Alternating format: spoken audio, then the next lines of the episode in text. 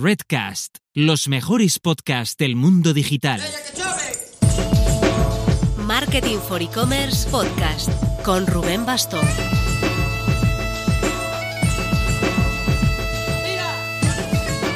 Hola marketers, entramos prácticamente en la última semana productiva del 2020, así que muchos ánimos. Descanséis después o sigáis al pie del cañón, nosotros en principio seguiremos fieles a nuestra cita de los lunes, salvo hecatombe.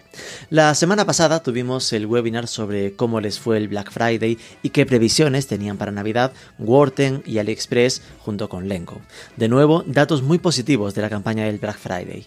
Worten creció un 80% respecto al año pasado y AliExpress mencionaba cifras de alrededor del 40% de aumento, 49 en la campaña del Día del Soltero, del 11 del 11. Os dejo enlace al vídeo completo en las notas.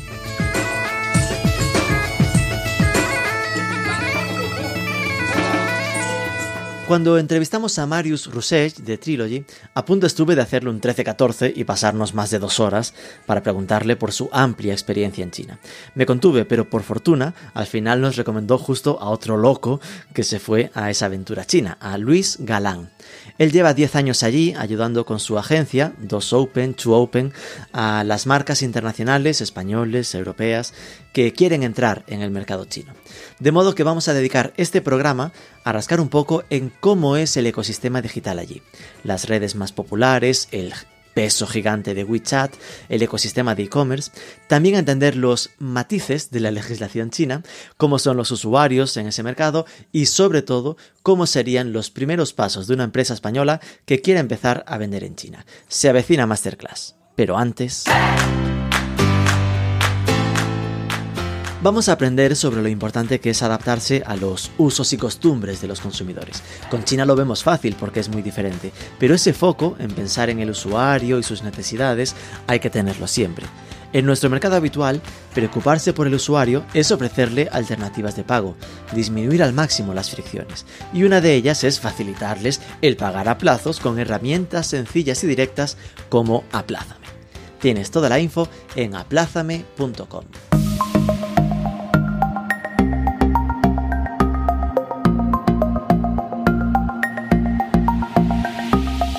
Luis Galán, muy buenas. Buenos días, don Rubén. A ver, Luis, licenciado en políticas por la Universidad de Santiago de Compostela. Esto ya suena gallego y debía haberlo imaginado, porque el experto que me busco para hablar de China tenía que ser gallego. Cuéntanos de, de qué parte. bueno, a ver, es gallego de corazón porque realmente estudié la carrera en Galicia. Mi familia procede de Extremadura. Yo nací ¡Ostras! en Mallorca.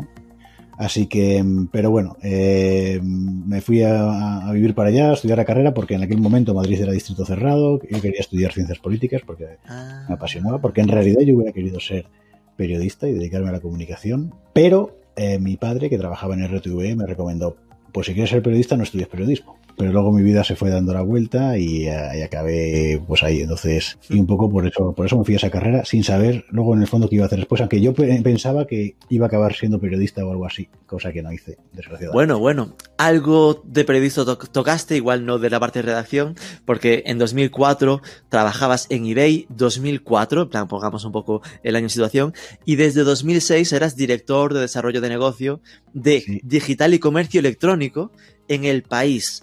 Eh, cuéntame un poco cómo, cómo de, de, políticas llegaste a eBay y cómo caíste un poco en, esta, en este cargo de, del país.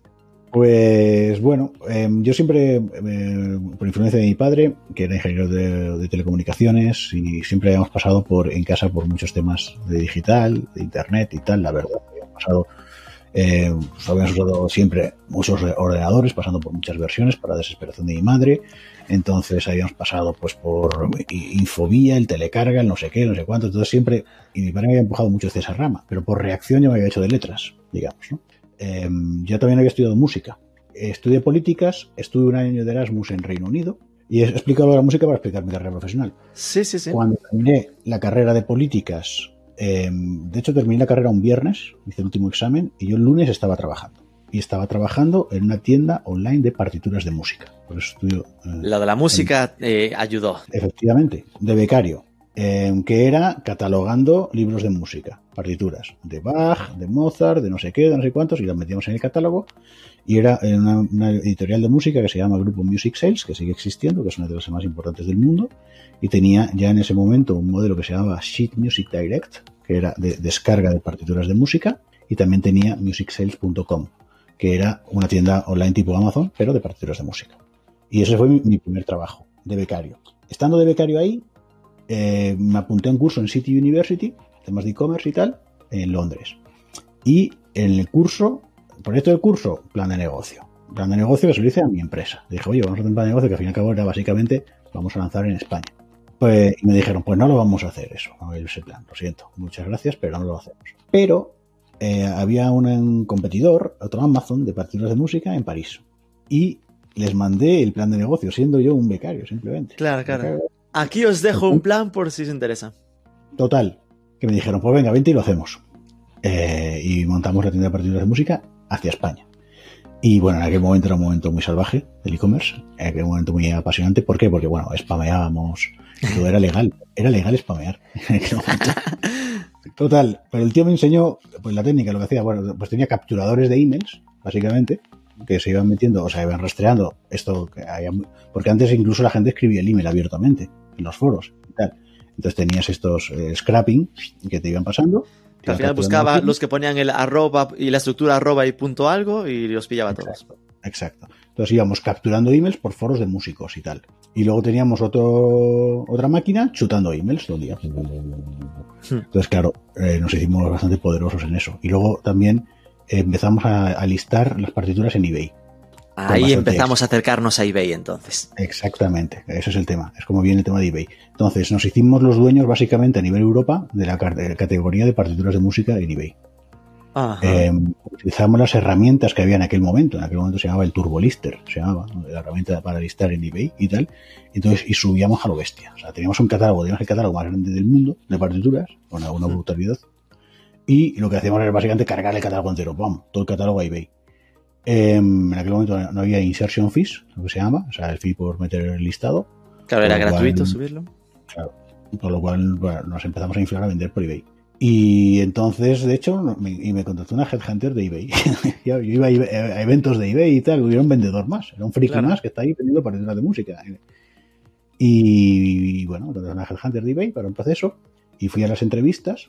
Y lo curioso, la headhunter, macho, y un tema que me escamó mucho, porque yo tenía, mi novia en aquel momento era china, claro. Porque yo había conocido a mi novia estando de Erasmus en Reino Unido. Ahí empieza a, met- a meterse China en el asunto. Exactamente. Entra China en la ecuación. Mi novia era china, que yo la conocí desde estando de Erasmus en Reino Unido y tal. Y, y me dice la Headhunter, en la entrevista, ¿eh? sin saber nada de mi novia ni nada, me dice, ¿tú no hablas inglés con un poco de acento chino? ¡Qué bueno! Esto era, macho, yo, yo con mi novia llevaba un par de años.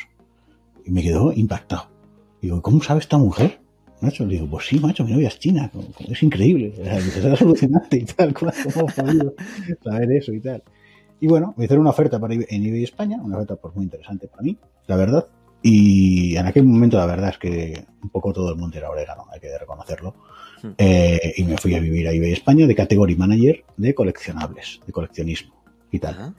En aquel momento, estando en eBay, me lo pasé como los indios, me lo pasé fenomenal, reclutando vendedores para la plataforma. Reclutando y Buscando gente, al final es eBay era en aquel momento lo que ahora el mundo interpreta como Amazon, ¿no? El, el marketplace de referencia para todo Dios cuando había momento muy sí. pocos e-commerce. En aquel momento sí, luego le pasó a Amazon por encima, de la Sí. manera cruel. Y en eBay fue muy interesante, la verdad es que la experiencia en eBay fue magnífica, me lo pasé también fenomenal, iba por eventos, haciendo divulgación, Hmm. captando vendedores, ayudándoles a mejorar el vender la plataforma. Y, y de hecho incluso eBay era tan flexible que hasta como yo seguía con mi novia china, la misma novia esa, que luego me casé con ella y sigo con ella y tal, pues em, eh, yo me iba a las vacaciones de verano a China. Incluso, bueno, pues en unas vacaciones de verano les propuse irme a la oficina de eBay China, eh, a trabajar desde ahí. Y me dijeron que sí. Y estuve ahí unas semanas en la oficina de eBay China, que fue interesantísimo. Porque claro, eBay China estaba siendo, y de hecho me fui eh, con unas personas de un proyecto de cross-border e-commerce. Eh, esto sería pues año 2004 por ahí. En aquel momento Taobao nos estaba pasando por encima. Nos estaba ya empezando a pasar por encima eBay. Y ahí lo que hacíamos era, claro, los vendedores chinos, nos, lo que como decíamos nosotros, decíamos, inundaban la plataforma de productos. ¿no? Lo que nosotros hacíamos en París, bueno, lo hacían ellos. ¿Y qué pasó? Que, bueno, en eBay eh, eh, se pusieron los insertion fees, los fees para insertar productos en el Empezaron a cobrar por subir los productos. Empezaron a cobrar por subir los productos. Pero los chinos eh, no pagaban, porque esto dependía del país desde el que ponías el producto Madre mía. y del país desde el que no. Entonces, claro, nosotros mejorábamos la tasa de conversión, pero los chinos entraban y además, entonces, ¿qué pasó? Y explicando un poco, dices, ¿por, ¿por qué Taobao derrotó a eBay? Pues en parte por esto porque eh, nosotros tuvimos que poner los insertion fees para mejorar las conversiones en Europa, porque eran, en aquel momento Europa era un mercado más maduro de e-commerce, había más e-commerce que en China. Entonces, al poner las tasas de, inserción para mejorar el conversion rate y la experiencia del comprador, eh, había otro tema en eBay que lo tenían bastante a fuego, que era lo del level playing field, la igualdad de, para los vendedores. Entonces, eh, lo que sucedió es que tú no podías tener los vendedores chinos sin insertion fees. Ya se le puso a los chinos el pago y Taobao no cobró y os superó. Correcto, exactamente. Y entonces ahí Taobao es cuando, cuando ganó la batalla, porque claro, seguía sin insertion fees, porque Taobao sigue sin insertion fees a día de hoy. ¿Y cómo es el salto al país dos años después? La verdad es que como yo tenía el tema de la comunicación y el periodismo, que lo he comentado anteriormente y tal, a mí el gusanillo ese siempre me había quedado, de los medios de comunicación y demás.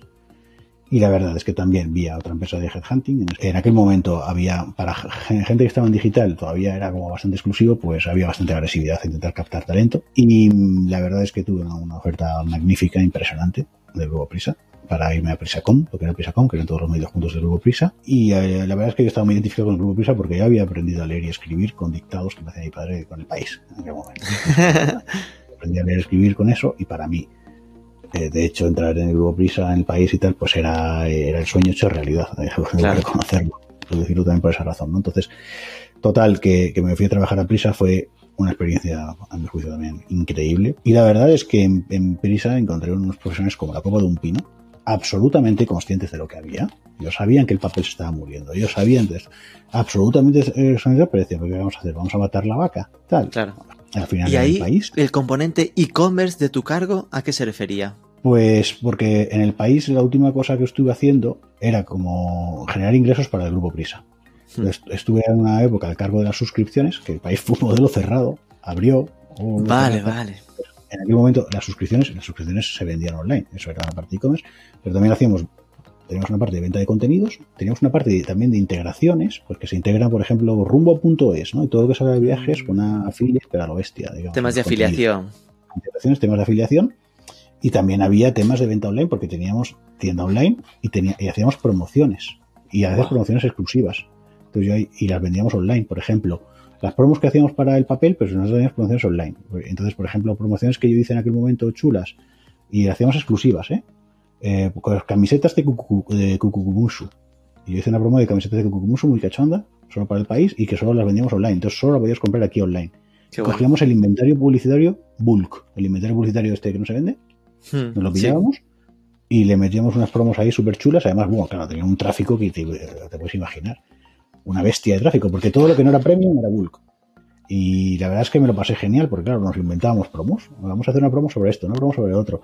Y las vendíamos. Y claro, tenía el inventario publicitario. A veces me daba un poco de vergüenza ajena de ver la cantidad de tráfico que estoy pillando para mis promos, tío. Era una cosa animal. ¿Y, qué pasó entonces en 2010 para que dejases este proyecto y de repente apareciese el entorno China con tu, pues dos CEO, dos Open. Interesantísimas en el país. En el país, en el grupo se había entrado Liberty, unos accionistas se entraron, eh, invirtieron 900 millones de euros, algo así. Y mi jefa empresa en aquel momento se, se marchó. Y entonces yo reportaba en un momento dado directamente al CDO, que era un indio americano, un americano indio, y entonces era una oportunidad increíble. Y, tenía, y las reuniones en, en Miramilla 32, ahí, o sea, debajo del despacho del Juan Luis Cebrián y tal, o sea, eh, me lo estaba pasando bastante bien a nivel profesional, y estaba muy lleno ese nivel, pero estaba el gusanillo China. Y entonces. Estaba ahí tu eh, mujer metiendo ficha, cariño, que mira que China, que bien se estarían chinas, que mis hijos en China van a estar genial. en realidad, yo, porque siempre. Yo en aquel momento casi no hablaba chino, o sea, hablaba, pero muy poco, los veranos, y a mí me daba pena. Em, entonces, en ese momento, pues. Eh, intenté conseguir la beca de la Caixa, eh, que había que hacer el GMAT, el TOEFL, todo esto, la, preparé los exámenes, preparé esto y, y conseguí una beca de la Caixa para, para hacer el MBA en Shanghai. Eh, como conseguí la beca de la Caixa, pues, pues dejé el trabajo, me fui a estudiar el MBA y la verdad es que yo la beca de la Caixa, eh, para pedirla hay que hacer una, una memoria de para qué pides tú la beca. Y le dijiste, para irme a vivir con mi mujer a China. Eso no igual no, no, no puntuaba No, no, mucho. Pero la verdad es que es increíble este, esta historia, la verdad. Yo la cuento y eh, me parece una historia increíble. Porque yo había escrito la memoria de la beca de la y decía, ¿para qué te quieres ir tú a China?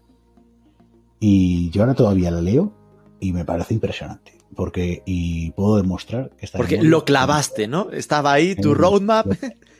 Lo clavé, tío. Lo clavé. Ostras. Dije, yo me quiero ir a China para montar una empresa que se dedique a añadir valor mediante el marketing, la comunicación y los datos y tal, el e-commerce, el, el digital, a exportadores que están haciendo el trabajo de manera tradicional. O sea, la Me voy a. China para ayudar a España a entrar en el mercado chino. Correcto, correcto, efectivamente. Era un bullshit, pero que era real, digamos. No, no, no, no. era verosímil y yo me voy a China para montarme una empresa pa- para hacer esto.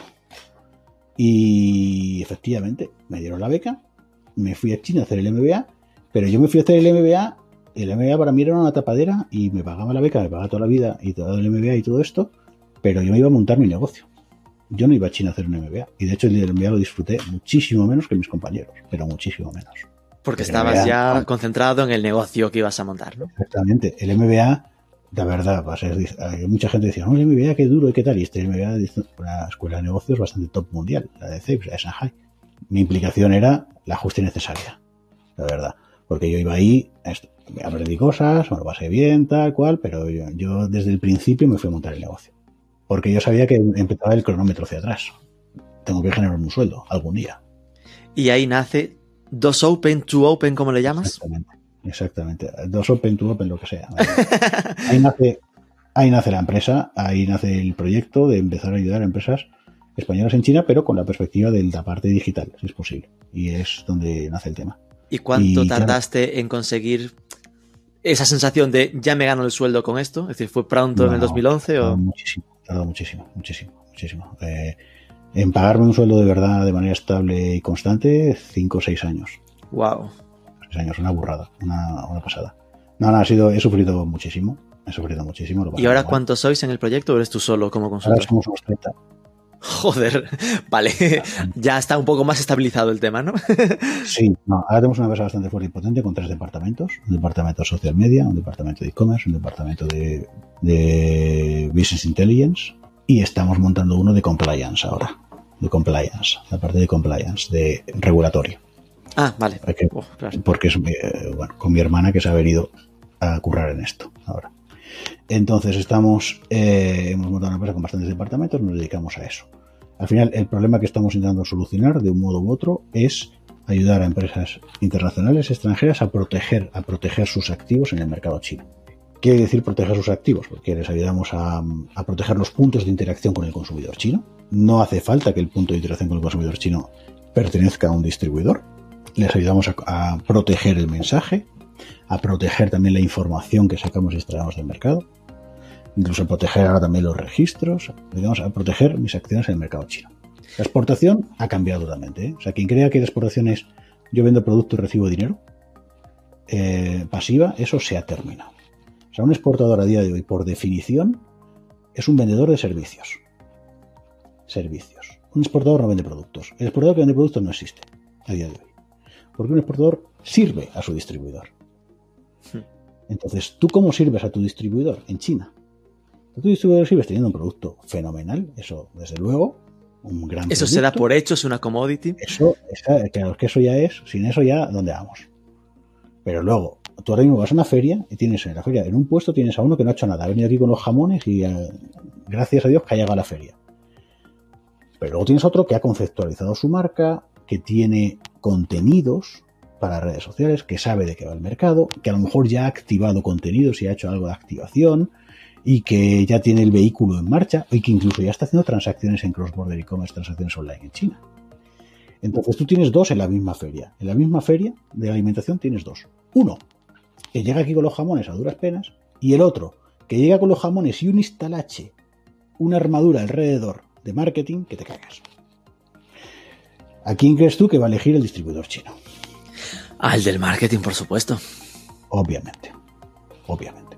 Entonces tú ahora mismo, con un producto solamente vas a China, no tienes un producto. No es verdad.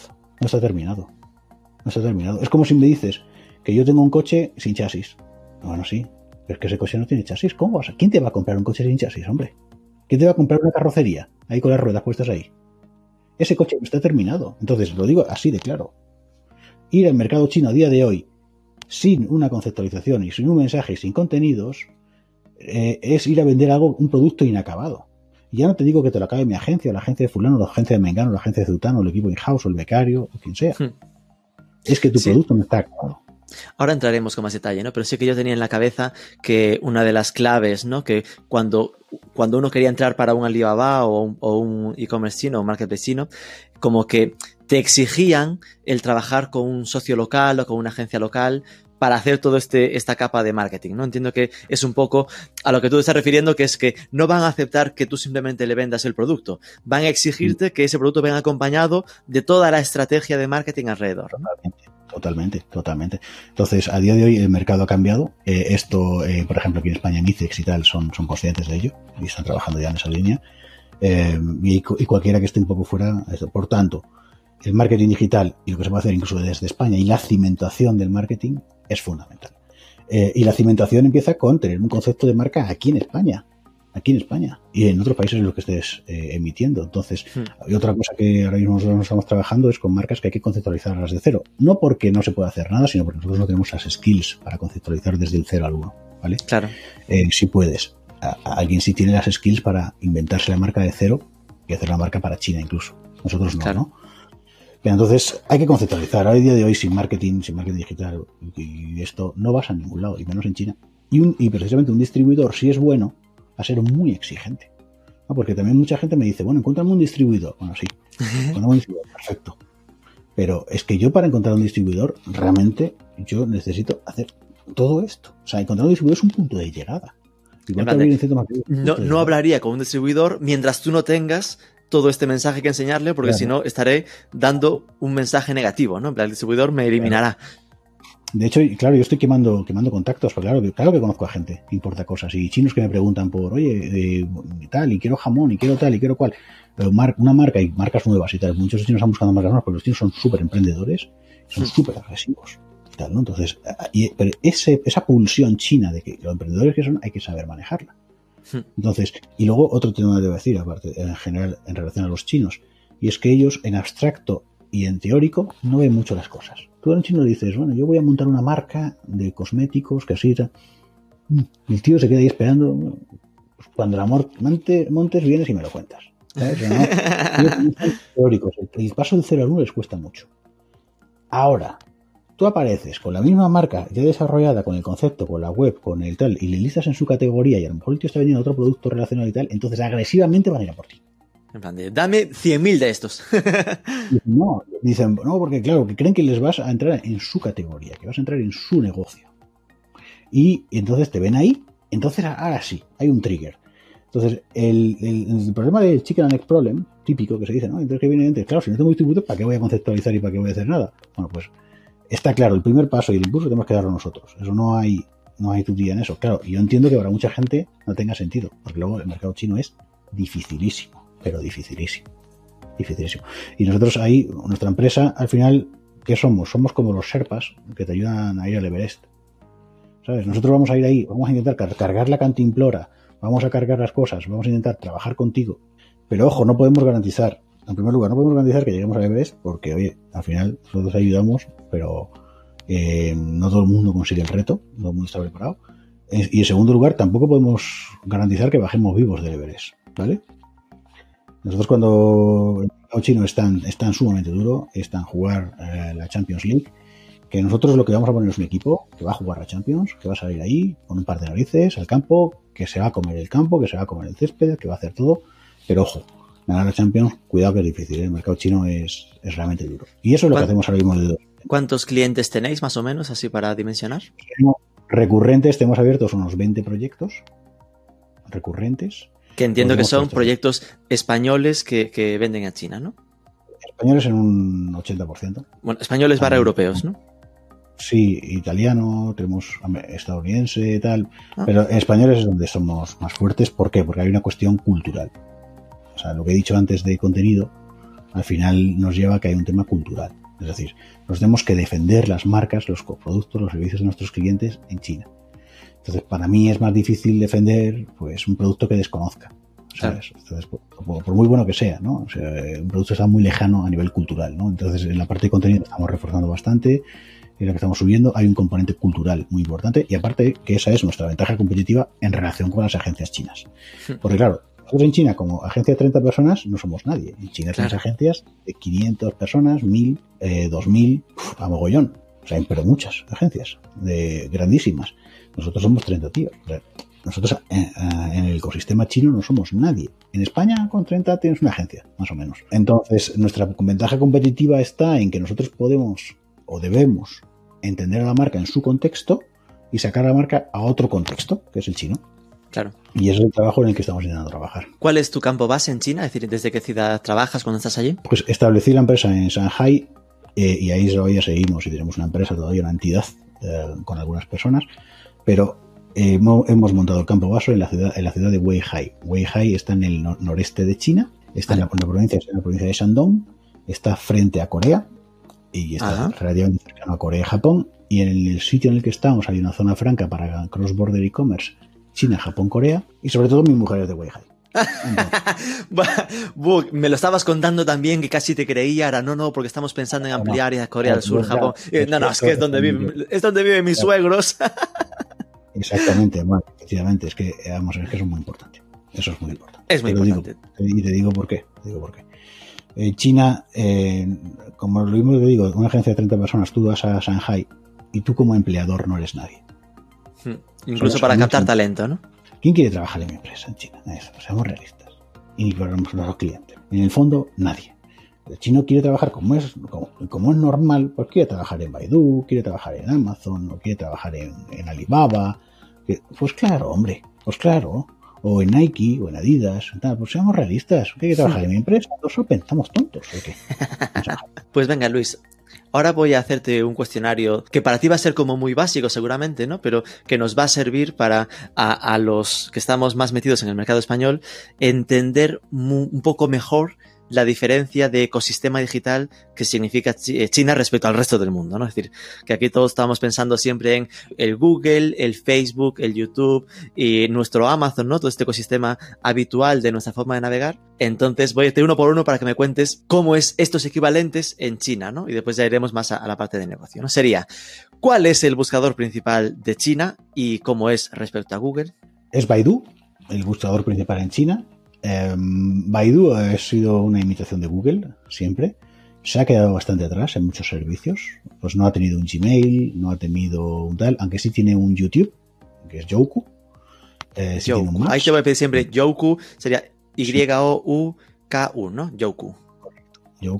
Hay un eh, más herramientas de Google, muchas, bastante inspiradas en Google. Tecnológicamente no ha sido capaz de, de seguir la estela de Google. Ha tenido, incluso siendo el buscador chino, pues bastantes dificultades para, para desarrollar su negocio tan, tan fuertemente, aunque yo creo que a Google un poco también le ha pasado algo más o menos similar. Y claro, eh, ha tenido que lidiar con temas de, yo no diría solo de censura, que también, sino temas de regulación.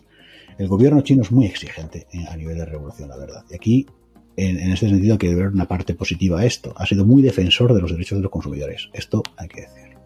Entonces, por ejemplo, Baidu tuvo un escandalazo impresionante con las palabras clave de temas y las opiniones médicas sobre la recomendación de medicamentos, la automedicación, todo esto que es un tema. Esto. Entonces, Baidu ha sido, ha sido muy vigilado por el gobierno chino y, le ha costado mucho y tal. Entonces, los productos de Baidu son bastante peores que los de Google, pero es el buscador más importante.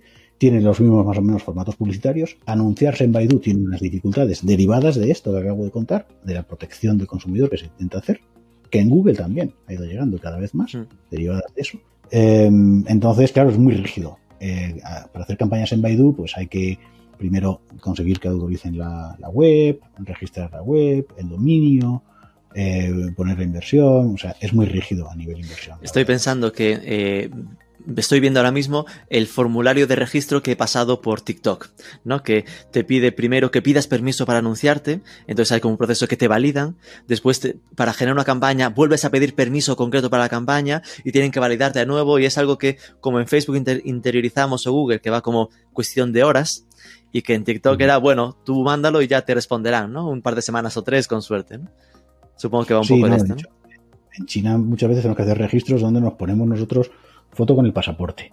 Y ponte así, con el pasaporte aquí, y con el pasaporte allá, y que se te vea, y tal, eh, y verificaciones. Ahora su- de esto, sube una mano y remueve la cabeza para acá, tal. O sea, eso es mucho antes que en Occidente. O sea, quieren asegurarse de que quién está detrás de esa persona, de ese servicio, de esa página, Claro. de ese tal. En ese sentido, los chinos llegaron mucho antes, mucho antes. Digo mucho antes porque nosotros estamos llegando ahí, poco a poco. A lo mejor por desgracia. A lo mejor por desgracia. Sí, lo, lo que hace 10 años eh, o, o 6, ¿no? Se veía como que, uy, eh, el mercado chino, qué censor. Ahora estamos viendo que el, el mercado occidental está empezando a copiarle, ¿no? en estas, en estas Sí. partes. ¿Y Google existe? ¿Tiene algún, alguna trascendencia en el mercado chino? No, prácticamente no existe. Existen algunos servicios de Google. Bueno, Android. Android es un sistema operativo por excelencia. De hecho, han tenido grandes problemas, así que si se lo quitaban a los Huawei y a los tal. eh, Android está porque ellos no tienen alternativa. Porque los chinos han conseguido meterse en, en el dispositivo, en la capa física, han conseguido meterse en los contenidos, pero en el sistema operativo, si te fijas, no han conseguido meterse. Ese es el único lugar donde los chinos están fuera. Y eso igual cambia por, lo, por la tontería que hicieron con Huawei, ¿no? En plan de cuando Occidente empezó a tocar las bolas a Huawei de que te saco de Android, Huawei dijo, Igual. por necesidad me tengo que meter en hacer sistema operativo propio. Igual cambia así, o empresas tipo WeChat, a veces, a veces ha rumoreado que desde la, la ¿cómo se dice?, la meta aplicación puedan ir hacia el sistema operativo. Eh, sería una posibilidad, ¿no? Pero igual cambia, pero efectivamente es la única batalla que han perdido así los chinos de estas así gordas, y diría, ¿no? Por ahora-. Google donde ha entrado es con Android entonces. ¿Y el navegador Sí. Chrome, por ejemplo? Es, em, sí, eh, se puede utilizar, está, pero vamos, no ha conseguido una cuota de mercado muy significativa. ¿Cuál es de el, más popular allí? Em, bueno, es que tienen bastantes navegadores Ah, chinos, ¿eh? O sea, Es decir, ahí no está hay- tan, tan oligopolizado, ¿no? Como aquí que estamos entre Chrome y... Sí, porque es que normalmente el navegador te lo pone que te pone el dispositivo. Intenta imponerte el navegador el que te pone el dispositivo, en general. Entonces Huawei tiende a ponerte su navegador, eh, Vivo si es en móviles tiende a ponerte su navegador, intenta entonces, claro, hay una atomización de navegadores porque lo han intentado realmente cada uno imponerte el suyo. Vale. Entonces ya sabemos que como y, y- email es el pri- prioritario es, es Gmail o hay otros también a nivel local. QQ Mail es el que más se usa, el QQ. Y además es muy gracioso porque... eh, QQ no- es QQ directamente, ¿no? Exactamente. QQ, que es de Tencent, es de la misma empresa que luego fundó WeChat. de Tencent, ¿no? Entonces, QQ es el email y lo gracioso que tiene es que, claro, es con números, ¿no? 4, 5, 7, 8, no sé. O sea, no, la gente no tiene nombres, tiene números. Entonces, claro, la gente te da y haces en entornos profesionales un email que es 7, 8, 6, 4, 3, arroba. ¿Y eso es por un Pues tema de privacidad o, o por qué? No sé, porque se estableció así QQ y entonces, bueno, pues. muchos curioso. y- Luego hay unos más, hay algunos más, ¿no? De esos tipo QQ, eh, 163.com y tal, hay otros servicios de email. De todas maneras, ellos el email es que lo utilizan relativamente poco. Y es, va a ser muy normal mandarle un email a un chino que no te conteste y tal. Porque lo que usan es WeChat. Sí, efectivamente. Ellos Es decir, el que se comió el email fue WeChat, entiendo, ¿no? Sí, sí. Nosotros les ponemos todavía a trabajar con el email y los que exportan y tal tienen que usar el email, pero el email en China, dentro de China, mucha gente ni lo utiliza. La verdad. Esto ya es interesante y llegaremos a- al tema WeChat, ¿no? Con lo cual tenemos Baidu como equivalente a Google. Entiendo que el equivalente a YouTube sería el Joy- Youku que me decías antes, ¿no? ¿O hay otros? Sí, tienen YouTube, aunque también tienen el TikTok y luego también tienen que incluso WeChat en su timeline ha metido vídeo. Eh, y luego in- hay otras plataformas metiendo vídeos. Incluso ha salido una tipo Instagram que se llama Xiaohongshu, Little Red Book. Espera, espera, ¿Cómo han- se llama? Little, Little Red Book, Red. Eh, Xiao Honshu en chino. Little Red Ah, Book, Red. Y ellos han metido el, el este, el, el vídeo también en el timeline. Y luego hay otras que se llama, una que se llama Kwai Show, Kwai Show, que Kwai es como, bueno, es otra de vídeo también, de mini vídeos, mi- vídeos pequeños. Pues bueno, han ido saliendo más de vídeo. Entonces a Youku le han comido bastante la merienda. Aparte de que a- como Youku había otras como PPTV. PPTV es una televisión OTT, una plataforma de televisión over the top. Y mm, entonces, bueno, en vídeos hay bastantes players también, pero bueno, Yoku es muy importante ¿eh? todavía como player. Vale, déjame ordenar ideas. Es Little Red Book, en plan pequeño libro rojo. Sí, correcto. Entonces ha aparecido este Little Red Book, eh, todo, todo, lo que son las tendencias de TikTok, eh, lo que es como YouTube puro, pues sería el Yoku y está el PPTV, que bueno, es... también PPTV, tienes también, tienes también Tencent Video. Tencent Video, madre mía. Por ejemplo, es decir, que ahí hay eh, muchos players, está como todo mucho más disperso, ¿no? A nivel de... No... Sí, lo curioso, lo curioso de China, yo diría, es que hay más competencia que aquí. Y en e-commerce nos pasa igual. En e-commerce tenemos eh, Taobao, Alibaba, eh, Tmall, que es bastante importante, pero tienes JD.com y ahora también tienes otra que se llama Pinduoduo, que ha salido. Una cosa curiosa es que China es un país comunista. Y ojo, que la gente dice, no, no es comunista y tal. Yo creo que sí es comunista. Eh, pero en la superficie es capaz de meter más elementos de competencia que en, que en Occidente. Es increíble. Creo que esa mayor competencia ha hecho que los servicios en China sean superiores en muchos casos. No, si de hecho eh, mencionabas a TikTok, ¿no? Y, lo que al final, aunque en Occidente se han intentado sacar varios eh, copias, ¿no? En plan, el propio Facebook, ahora está Snapchat sacando su Spotlight y cosas así. Eh, lo que se está comentando es que al final la de funding, ¿no? La de inversión que hay sobre estas plataformas y varias que hay en China, ¿no? Que TikTok en, España manda, pero es que en China es una más de las plataformas de ese estilo y que todas son muy buenas, de que están muy bien trabajadas, ¿no? Sí, sí. Claro, en China el entorno competitivo es, es bestial, porque los chinos son súper emprendedores, eso por un lado. Entonces, además tienen mucho la meta aplicación. Entonces, tú tienes una de vídeos cortos, pero hay una especie, por ejemplo, WhatsApp podría meter, se podría meter el vídeo corto ¿qué, complicación tiene? Al final tú metes un timeline, metes vídeos cortos. En China eso las aplicaciones lo hacen todo el tiempo. Se meten unas en la arena de los otros. Claro. Entonces es, espectacular, es muy bonito de vivir, la verdad. Me parece apasionante. Ok. ¿El equivalente a Facebook? Eh, no hay ahora mismo un equivalente a Facebook, sería más bien, hubo uno que se llamaba Ren Ren en su día, pero está muerto, básicamente. Em, sería, de hecho, sería WeChat, de hecho, en el fondo. Se, suele decir que sería WeChat. Yo lo veo un poco lejano. No hay así uno como Facebook. Y luego hay Weibo, que es el, el equivalente a Twitter. Aunque, eh, parece que son más caracteres, pero porque en realidad, porque en chino, en cada carácter metes mucho más significado. De hecho, los libros chinos son siempre mucho más pequeños. en 140, en 140 caracteres chinos, en realidad estás metiendo muchísimo más contenido. Claro. Entonces, parece que no, que es diferente, pero son 140 o eran, a no ser que hayan cambiado las normas, 140 caracteres. Entonces, a Facebook se lo comió WeChat. Y Facebook como tal, perdón, a lo que eran los equivalentes a Facebook en China, no a Facebook. Entiendo que Facebook como tal tampoco tiene ni pincha ni corta, Twitter ni pincha ni corta y su equivalente es Weibo. No es que fuera censurado. El gobierno chino puso unas normas del juego. Y esto hay que entenderlo bien, porque algunos aceptaron las normas y están dentro. Tú tienes Microsoft, está dentro de China. Ningún problema. Hmm. Microsoft vende, ningún problema. LinkedIn está dentro de China, ningún problema. El gobierno chino llegó y dijo, si tú quieres vender servicios en China tienes que cumplir una serie de normas. Tienes, obviamente tienes que censurar los contenidos, con una serie de palabras prohibidas y tal, con un proceso que nosotros de hecho tenemos y, que, podemos hacer. Y, de hecho es curioso porque claro, se ha desarrollado un ecosistema de herramientas para censurar. Wow, claro. Tú haces copy-paste de un texto y te dice esta, esta, esta, esta, esta palabra, fuera.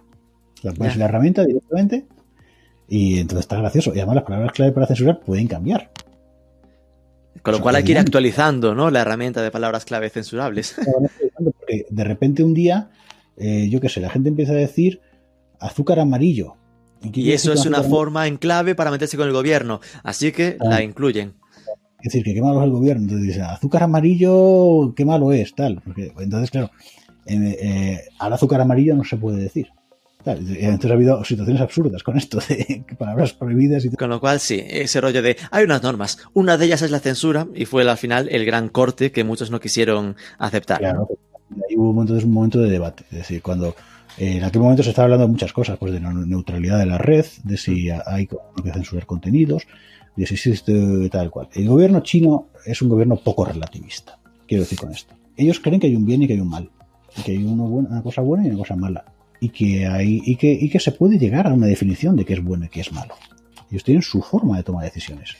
Entonces, claro, eh, hay una autoestima del partido y tal, y, y en cierto hay una cierta admiración social de que los que son miembros del partido, en muchos casos, es esto. Hay también una rama de corrupción, amiguismo y tal, llámalo si llámalo lo que sea, muy importante, pero sí que hay cierta rama de, eso. Si no, de lo contrario, ¿cómo habrá, habría logrado los KPIs que ha logrado China en los últimos 40 años? Porque tú ves el performance que ha tenido China desde el año 78, reforma y apertura de Deng Xiaoping hasta ahora, y es brutal.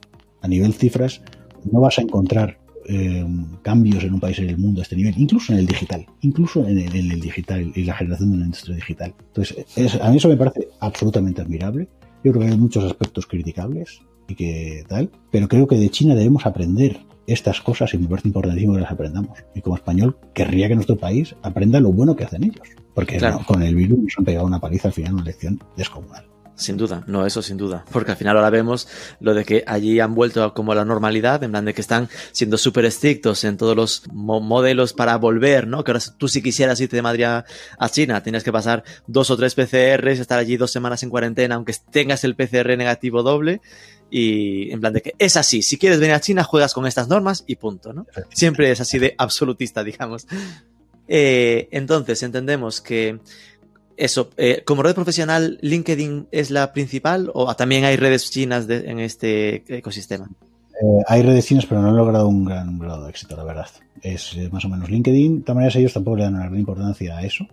Es decir, que digamos que si quisiéramos decir la red social, la red profesional principal sería LinkedIn, pero no sirve al mismo nivel que lo hacemos en Europa, digamos. ¿no? Al mismo nivel. Y no, pero bueno, tiene no, otras, pero no tan tan exitosas. Tampoco sé bien por qué, pero bueno, sí está LinkedIn y se utiliza. ¿eh? ¿Y TikTok? Es decir, ¿cómo se vive allí el fenómeno TikTok? ¿Es tan importante como aquí, es una única referencia? O, como te decía ahí, como es una más entre estas varias que están empujando? Es la referencia, es la más importante, pero hay más. Hay más. Aparte de los chinos, te digo una cosa. Una, buena cosa buena que tienen los chinos que son early adopters y son rápido, prueban todo. Pero una cosa mala que tienen es que son súper poco leales. Por la misma razón.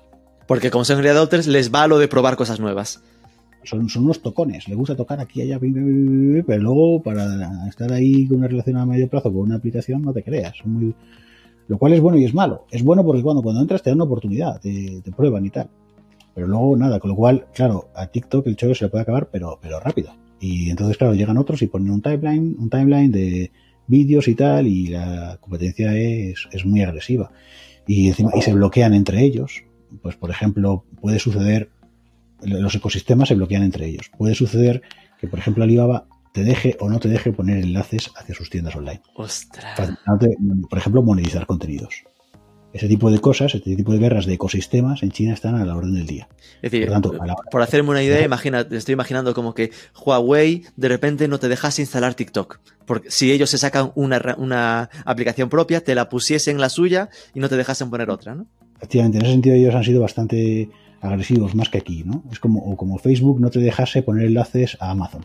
Es decir, aquello que aquí se interpreta como que yo tengo que tener ese derecho a, una cierta neutralidad de las cosas que uso, allí es, no, no, esto es, mío, así que hago con ello lo que quiero, no te permito que pongas la palabra clave TikTok en esta plataforma. Sí, sí, efectivamente. Entonces, luego, entonces eh, hay que tener en cuenta estos ecosistemas a la hora de poner estrategias de marketing digital y tal, ¿no? En el fondo, si va a ser o menos fluido el, tráfico hacia un lugar u otro, ¿no? Eh, entonces tenemos que tener en cuenta este tipo de, historias en China. Llegamos a, nivel mensajería.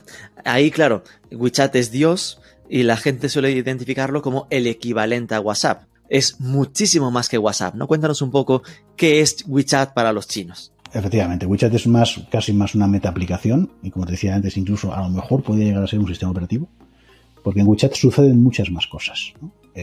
Aparte de que veo timeline y veo que en WeChat, en, WhatsApp también lo he intentado hacer, pero no parece que eso arranque demasiado. En WeChat yo puedo pagar cosas, que eso es muy importante. Puedo recibir cobros también, recibir pagos.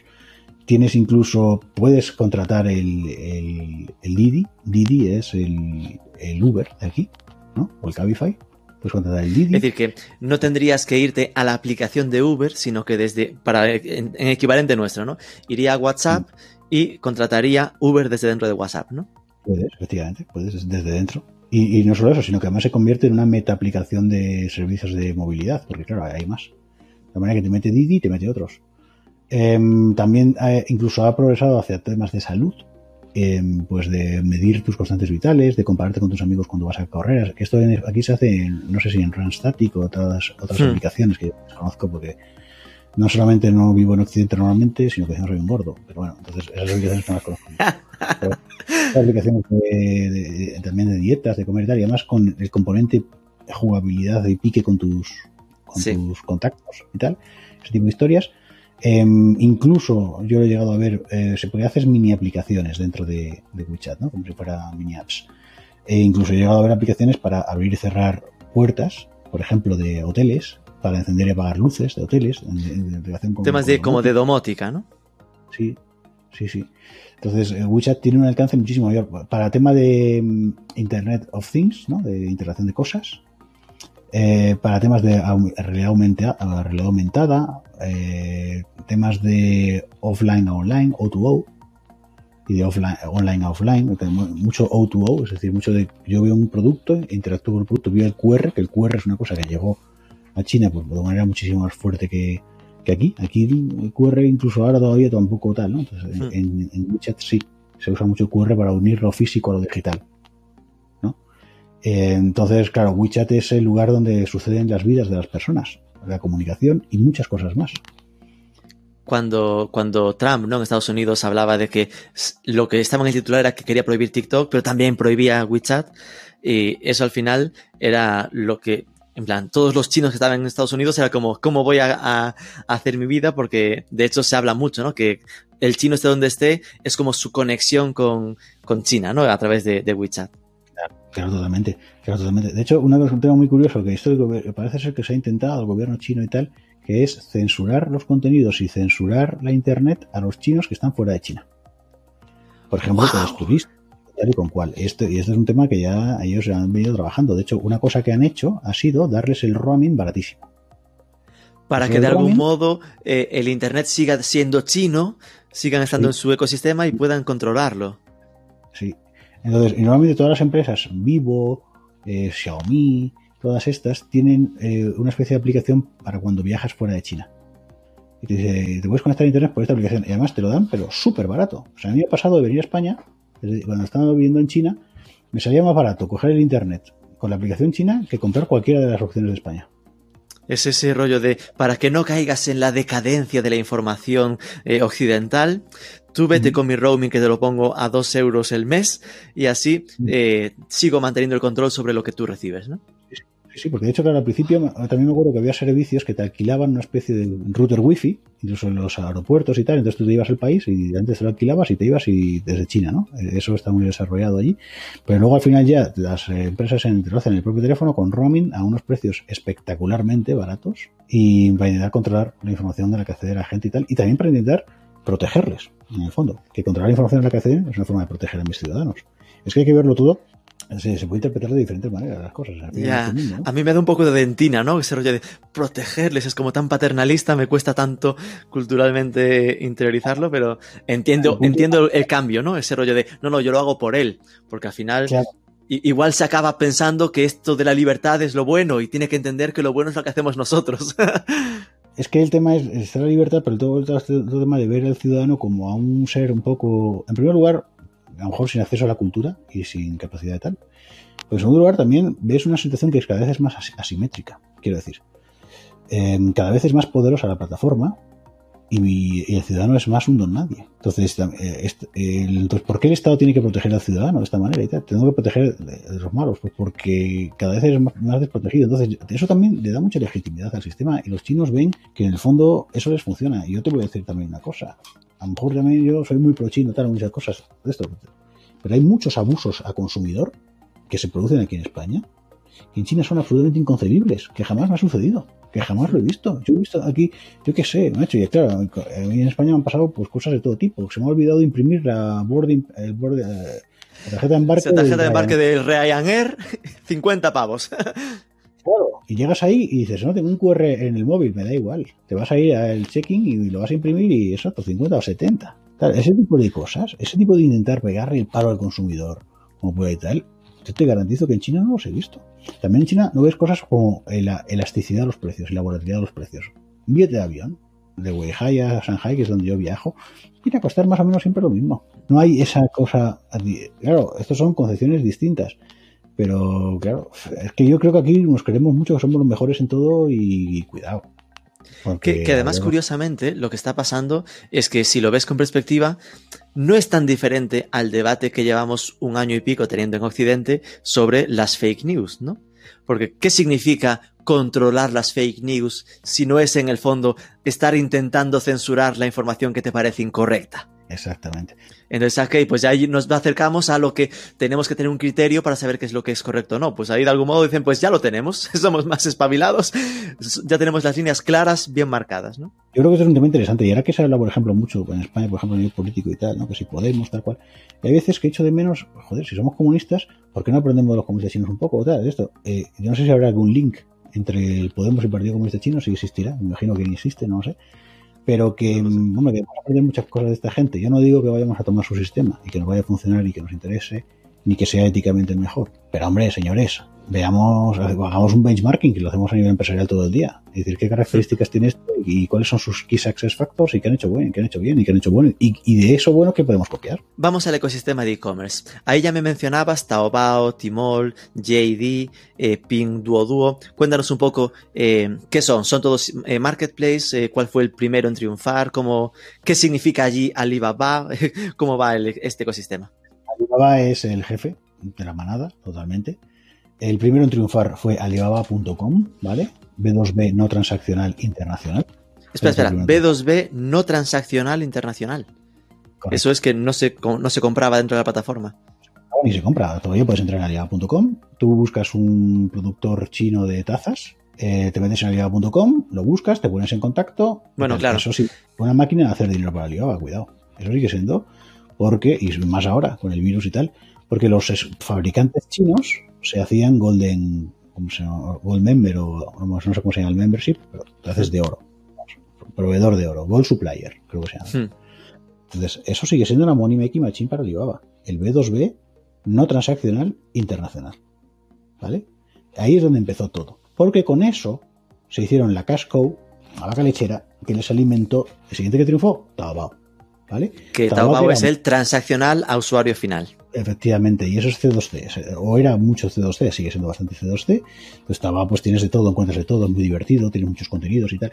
Y un tema muy curioso, un tema que a mí me, llama muchísimo, poderosamente la atención, y yo le pregunté a los estrategas de las otras es, ¿por qué narices habéis dejado que eBay sea el monopolio del C2C? Y yo he tenido amigos, y tengo un amigo español trabajando en JD, tal, y le decía, tío, ¿pero por qué? ¿Por qué le dejáis que sea el monopolio del C2C? ¿No es que está haciendo el tráfico, la diversión, lo, bonito, los tesoros que encuentra el Treasure Hunter, eh, lo informal, el smuggling, todo eso está ahí, eso es la diversión. No te das cuenta. Hmm. Y solo copiáis lo, aburrido, el B2C. Entonces, Taobao es lo divertido, es todo eso, el Wild West. ¿no? Y el cualquiera se lo monta y cualquiera se lo hace. Que para que nos entendamos, Taobao sería ese eBay, ¿no? Es donde los usuarios suben cosas. Un Wallapop, eh, pero que no tiene por qué ser segunda mano, ¿no? Es decir, el sitio donde cualquiera sube cosas para venderla a otros, ¿no? Con diferentes grados de profesionalización y tal. Pero ¿qué pasa? Se dieron cuenta de que con Taobao las ventas medias, la conversión y el trust and safety y la experiencia de los clientes era mala. Y por tanto no puedo vender cosas más de lujo. Entonces lanzaron Timol. Timol es B2C. Son empresas verificadas, con más marcas, verificadas, con mayor nivel de verificación, con un servicio con más exigencia, B2C. Con esto que consigues subir la venta media, la tasa de conversión y subir el valor del tráfico. Hmm. Entonces te montas Timol. Em, ese, es el, ecosistema Alibaba. Luego el, ecosistema Alibaba sería, eh, Alibaba es el B2B para entre chinos o solo desde gente de fuera hacia China. Las dos cosas. vale, para todo. Taobao para ventas entre, entre consumidores, Timol para empresas de consumidor final, todo esto dentro de Alibaba y que se completa con la foto de AliExpress que sería el B2C desde China hacia afuera. Correcto, AliExpress. Y también hay otro, hay un transaccional B2B, también que se llama 1688.com. 1688.com B2B, es decir, otro como Alibaba. ¿Y este qué diferencial tiene? Este es transaccional. La diferencia es que. Ah, este transaccional, vale, vale, vale, vale. Este sería una especie de solo stocks transaccional.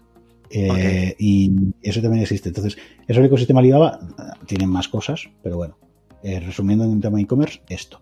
Después tienes eh, JD. JD.com se parece más bien a Timol, ¿vale? Es transaccional B2C. Lo que Eh, sería luego- un marketplace estándar, ¿no? Es decir, sería como otro Amazon, otro, otro Tmall de ese Sí. estilo. Sí, JD estaba y está seguramente intentando hacerle a Alibaba lo que Amazon le hizo con éxito a eBay.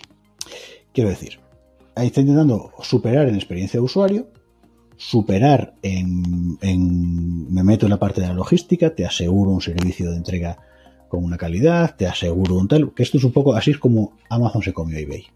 Uno de los factores, no digo que sea el único, pero uno de los factores. Entonces JD yo creo que aprendió eso y dijo, ostras, pero claro, Alibaba ha ido reaccionando Eh, y ha lanzado el B2C, lanzó Timol, lanzó tal, claro, entonces, eh, y ahí están, ¿no? Ahí están los dos. Eh, JD empezó más en la parte de electrónica, de productos electrónicos, total, ahí eh, se quedó y tal, y ahí están peleando los de JD en eso y tienen su parte del mercado y bueno, es otra plataforma, aunque hay que decir que el rey es Alibaba, eso está claro, ¿eh? O sea, tampoco Es decir, JD quiso superarlo, pero Alibaba supo defenderse y ahora están compitiendo, aunque por ahora gana Alibaba con todo su ecosistema. compitiendo, aunque también están cómodamente, como la Coca-Cola y la Pepsi-Cola, ¿eh? Es decir, ya están, ac- están acomodados en su nivel. Claro, es como me pasa a mí como agencia. Dice, ¿te vas a poner la agencia más grande de marketing? Y decía, no, pero soy la Pepsi-Cola, tío. Esto, ¿qué más me da? Si necesito ser el, el super top number one, no. Claro. soy el más adecuado ti, en algunos casos y ya está. ok, ¿qué más tenemos? Y bueno, luego estaría Pinduoduo, ha salido últimamente. El Pin, Pinduoduo salió con un poco con el, la cantinela del Manufacturer to Consumer. Y lo llamaban M2C. M2C. Es decir, quiso inventarse un nombre nuevo para diferenciarse, ¿no? Una cosa y, y entonces Pinduoduo al principio, al principio era una especie de, de grupón, group buying a lo bestia, pero de nos agrupamos un montón de consumidores y vamos a una fábrica todos juntos y le pedimos y reventamos los precios. Ya rompemos toda la cadena de valor, rompemos toda la intermediación, rompemos toda, y de hecho siguen vendiendo eso, porque siguen vendiendo el, el agricultor incluso y tal, y no es muy gracioso que los streamings que hacen, que es una señora y un señor plantando las patatas y tal, yo te envío las patatas, tal cual, ¿no? Y dices, joder, dice, "Está este tío está haciendo streaming, el que planta las patatas y tal, ¿no? Eh, intentando ir con el rollo de desintermediación radical, ¿no? Eh, Pinduoduo ahora está en bolsa, está, parece ser que subiendo mucho y tal, pero, pero hay gente que dice, cuidado con estos, no vayan a ser el nuevo pufo, el nuevo Lacking Coffee. El nuevo grupón, para entendernos también, ¿no? No va a ser un pufo esto, ¿no? Y de hecho yo conozco uno, conozco un pez muy gordo de Pinduoduo, un tío que eh, lleva la categoría de vinos y tal, lo conozco ya de antes, y le pregunto, digo, pero tío, que están diciendo que sois unos frost- frosters, tío, que estáis aquí metiendo la tal, ¿qué estás haciendo? Y no, no, no, no, aquí vendemos mucho, tal, él lo defiende, ¿no? La plataforma, claro, obviamente. Y luego, pero bueno, en Pinduoduo se está vendiendo productos de un coste más bajo, se supone que en ciudades tier 3, tier 4, para nosotros, o sea, de tercer y cuarto nivel, porque ya China es inmenso, para nosotros debo reconocer que Pinduoduo es relativamente desconocido, porque nosotros al fin y al cabo vendemos producto extranjero, el producto extranjero es premium y caro. y Te no vas a las ciudades principales, claro. Entonces, y tampoco porque la podemos abarcar tanto. Entonces, Pinduoduo está ahí, se la Pero conocemos, poca podemos entrar, pero no estamos ahí. Y Tencent, que son los de TikTok, en esta historia del e-commerce no se ha metido por ahora, ¿no? Bueno, Tencent son los de WeChat y los de mm, Eso. QQ y tal. Eh, ByteDance, ByteDance son los de Eso, perdón, madre mía. Tencent de WeChat, eh, eh, su forma de meterse en el e-commerce ha sido a través de, de convertirse en esa plataforma desde la que todo funciona, ¿no? Como la pasarela de pagos. Sí, se han intentado meterse a eso, y luego han lanzado ellos las tiendas dentro de WeChat. Sinceramente, las tiendas dentro de WeChat venden muy poco. Ah. Hay que reconocer. Y se tienen y tal, y esto, pero va, las transacciones son pocas, porque la gente asocia, yo entro aquí para comprar, yo entro aquí para comunicar.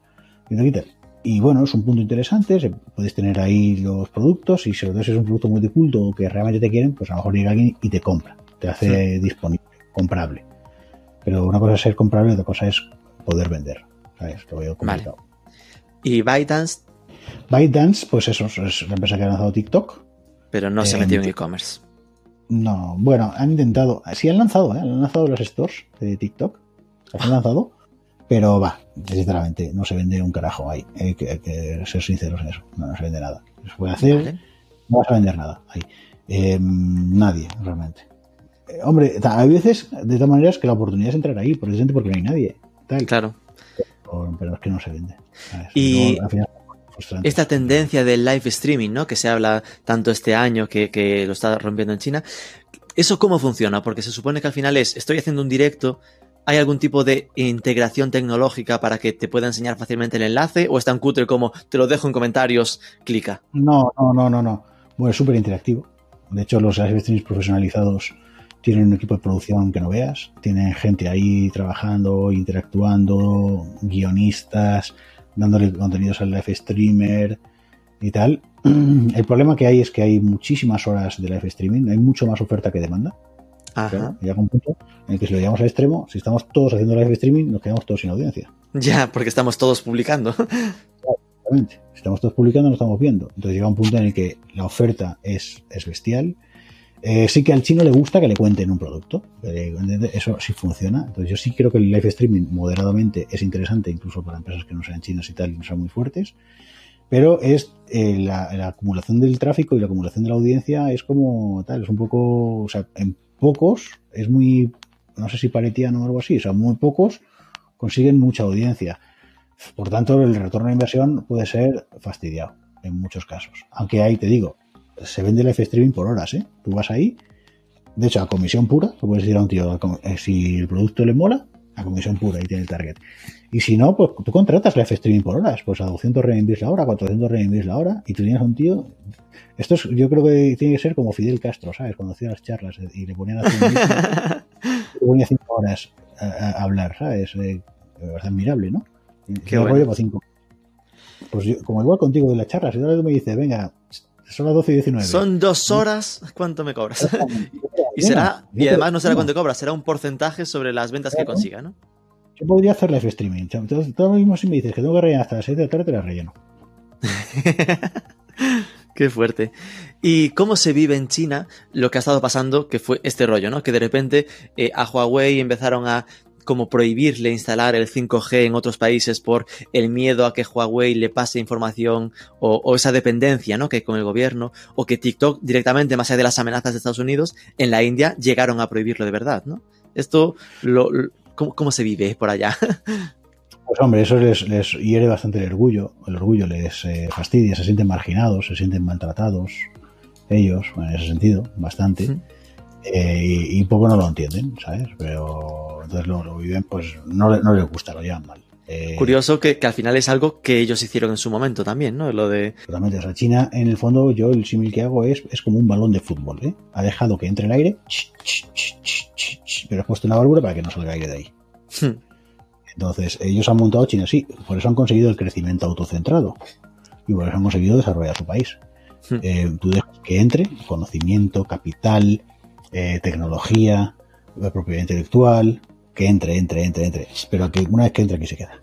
Claro. En ese sentido, han sido muy listos. Pero es un miedo real lo de este, esto que se comenta, ¿no? Al final, la justificación para evitar que Huawei instale 5G es que al final las empresas chinas tienen una dependencia directa del gobierno. Que si el gobierno pide, pásame los datos de Noruega, el, el Huawei dice, aquí los tienes, no hay discusión. Yo creo, sinceramente, creo que es así que es así, que está pensando que no, que sí, que es así, que sí, que, que el miedo es real, ¿no? es así, sí, sí. Yo creo que el miedo real es totalmente fundado. Obviamente Huawei responderá al gobierno chino, más en un país como China, que hay un uh, nacionalismo, que hay un totalitarismo, que hay una falta de checks and balance al gobierno uh, tremenda, que el gobierno no tiene control, no tiene mecanismos de control, no responde ante nadie. ¿Tú has visto casos de corrupción chinos así últimamente sacados? No, no, no me suenan. Es que claro, ellos hacen sus purgas internas, los trabajadores lo hagan internamente. Pero limpian la basura en casa, ¿no? Que no se sepa. ¿Cómo no va a reportar al, a, al jefe del Estado y tal el, un empresario chino? Hombre, por supuesto que sí. Pero yo creo que hay que, ser, hay que quitarse aquí las caretas. Por supuesto que van a espiar para el gobierno chino. Pero bueno, Así yo al final que... ahí lo que suelo decir es que, que no es tan diferente es decir, al final, ¿qué nos jugamos? ¿A que lo haga una empresa china o una empresa estadounidense, no? Es decir, la soberanía la perdemos igual. O, claro. Igual es cierto que un Facebook no, no es tan obediente directamente a lo que le pide el gobierno americano, ¿no? Que puede resistirse un poco más claro. A compartir los datos, pero que pierdes la información y que hay otro, otro, algo exógeno, algo fuera de ti que tiene control sobre ti porque tiene datos, sin duda. ¿no? Claro. Y, y, volvemos otra vez a lo de la censura de antes, porque claro, aquí le va a parecer mal que entren a, a a ver el ordenador de un tío que está planificando crímenes para, yo qué sé, hundir las torres gemelas con aviones. ¿A quién le va a parecer mal que hagan eso?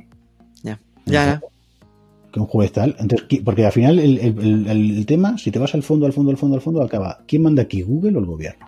En el fondo, el tema acaba en eso. entonces, esto es un debate, yo creo, muy interesante y es un debate en el que, claro, entonces eh, tú dirás, no, claro, manda, manda al gobierno, no manda Google.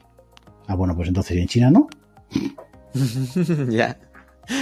Entonces, la última serie, eh, de los que nos estén escuchando, ¿no? Han convertido este ecosistema, han conocido este ecosistema más de digital chino. Si una empresa española se plantease, ¿no? El, ok, me molaría entrar en este, en este juego de abrirme al mercado chino, ¿cuáles serían los pasos a seguir para entrar en el mercado chino? Pues eh, en primer lugar, lo de tener el producto completo y vendible, o sea, tener conceptualizado la marca, los contenidos, el discurso y tal, poder ayudar.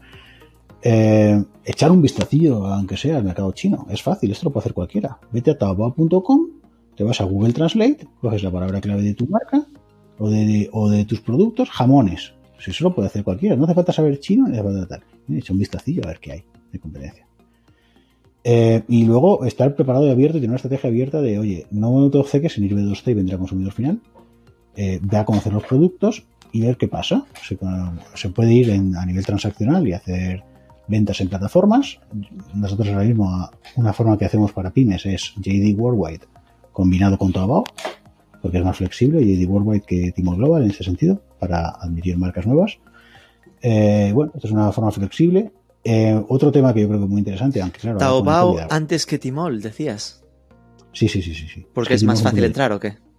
Sí, porque Timol es muy exigente. Claro, Timol no ah. quiere marcas de tres al cuarto y que están empezando y tal. Y si tú no eres nadie, Timol te dice, pero a ti quién te está buscando, vamos a ver. A ti quién te quiere. A ti quién, o sea, no quiero. No, Timol busca marcas premium, para entendernos. Gente ya top. Conocidas y que van a tener ventas, que van a tener sell out. Es razonable. Entonces, para ir a Timol, que es como ir a la discoteca, primero tenemos que ir al gimnasio. Ponernos cachas y cuando ya estamos bien, ir al Timol. Exactamente. Es legítimo, es legítimo. Timol dice, a mí no me des mierda, a mí dame temas que funcionen. Entonces, primero tenemos que ir a construir un poco, a que nos conozca el chino. Y luego a los chinos tampoco les, no les gusta ser tanto el friki. Sí les gusta probar cosas nuevas y tal, pero tampoco les gusta ser el friki. Entonces, tienen que ver que otros lo consumen, que otros le hablan de ello, que no sé tal. Entonces, hay que intentar generar contenidos. Contenidos en los que yo hablo sobre mí, pero en el que otros hablan sobre mí. Entonces, si yo vendo aceite, pues yo hablo sobre qué bueno es mi aceite, mira mi campo, mira qué tal, mira qué cual, usamos esto, usamos lo otro. Pero hombre, consigamos que fulano, zutano, mengano hablan sobre mi aceite. Entonces, conseguir Al final, estrategia de influencers. Exactamente, sí, eso. Y ir sembrando, ir sembrando, ir sembrando, y perseverancia, y perseverancia, y perseverancia. Y esto es un trabajo que tarda pues mucho tiempo, obviamente. Claro, y que resulta mañana, olvídate, imposible, inviable. Pero habría como una inversión mínima que recomendarías que la gente tenga en la cabeza, modo, para un primer año, si quieres entrar en este mercado, mínimo piensa en... Eh, para entrar, eh, diría como mínimo, eh, para hacer, ir creando marca y tal, lo ideal sería mínimo 30.000 euros al año, la verdad. 30.000 euros al año.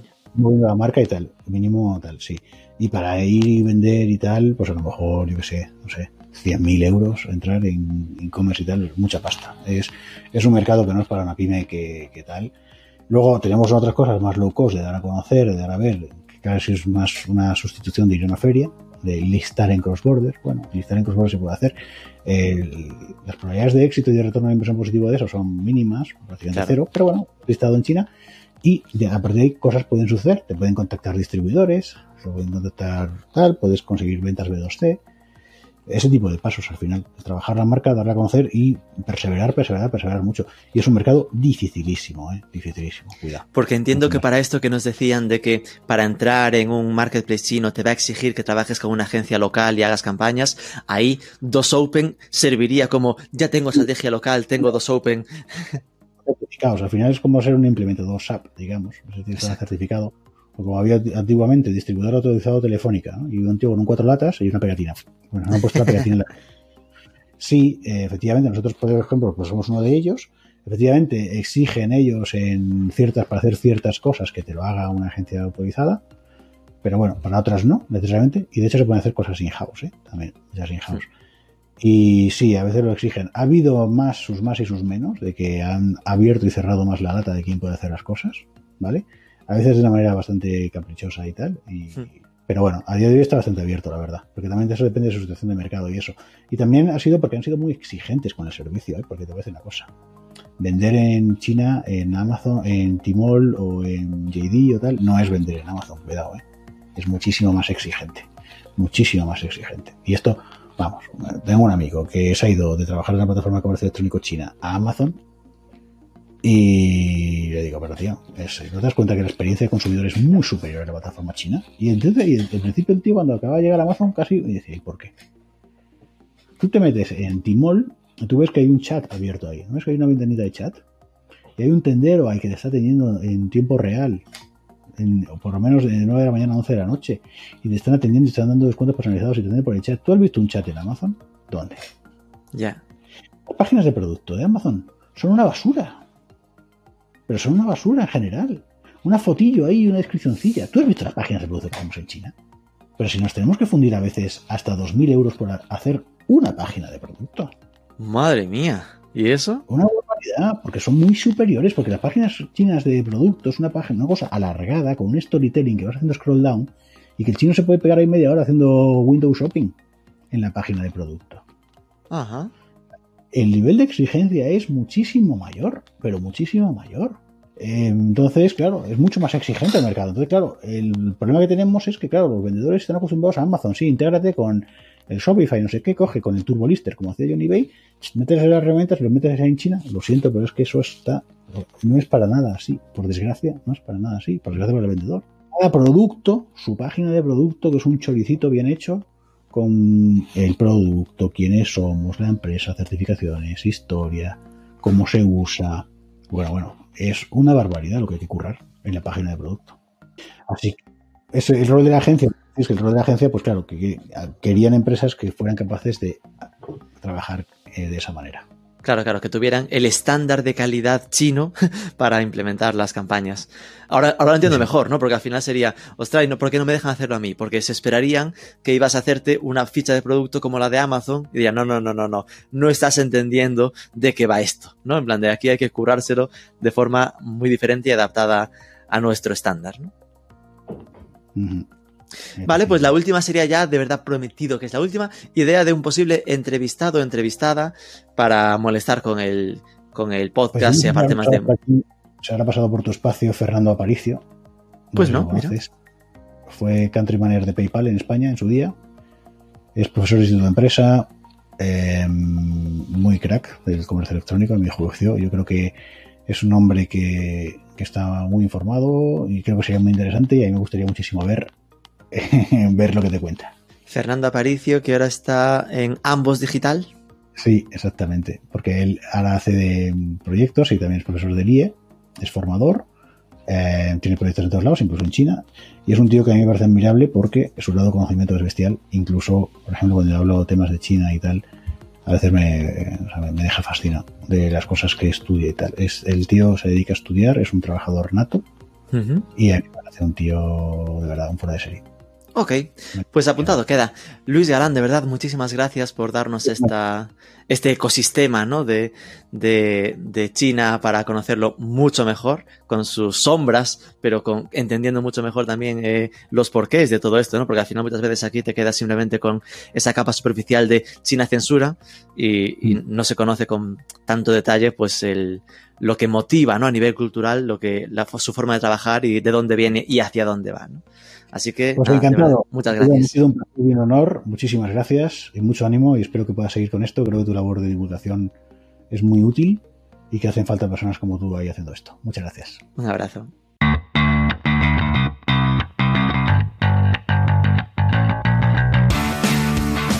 Pues nos quedamos con estos consejos directos para entrar al mercado chino. Entrar combinando jd.com, jd.com, que sería como una especie de segundo Amazon, con Taobao, que sería como un eBay. No pensar en lo que a priori muchos tienen en la cabeza, que es ir directos con Timol, porque es muy exigente para que te deje entrar. Y contar además con invertir mínimo 30.000 euros al año. La oportunidad es grande, pero nadie dijo que fuese barata o fácil. Espero que os haya resultado útil. Si ha sido así que se note, dejadnos un like, un comentario en ebooks, una review en la app que uséis, compartidlo en redes, sobre todo suscribíos que es gratis y nos escuchamos el próximo lunes.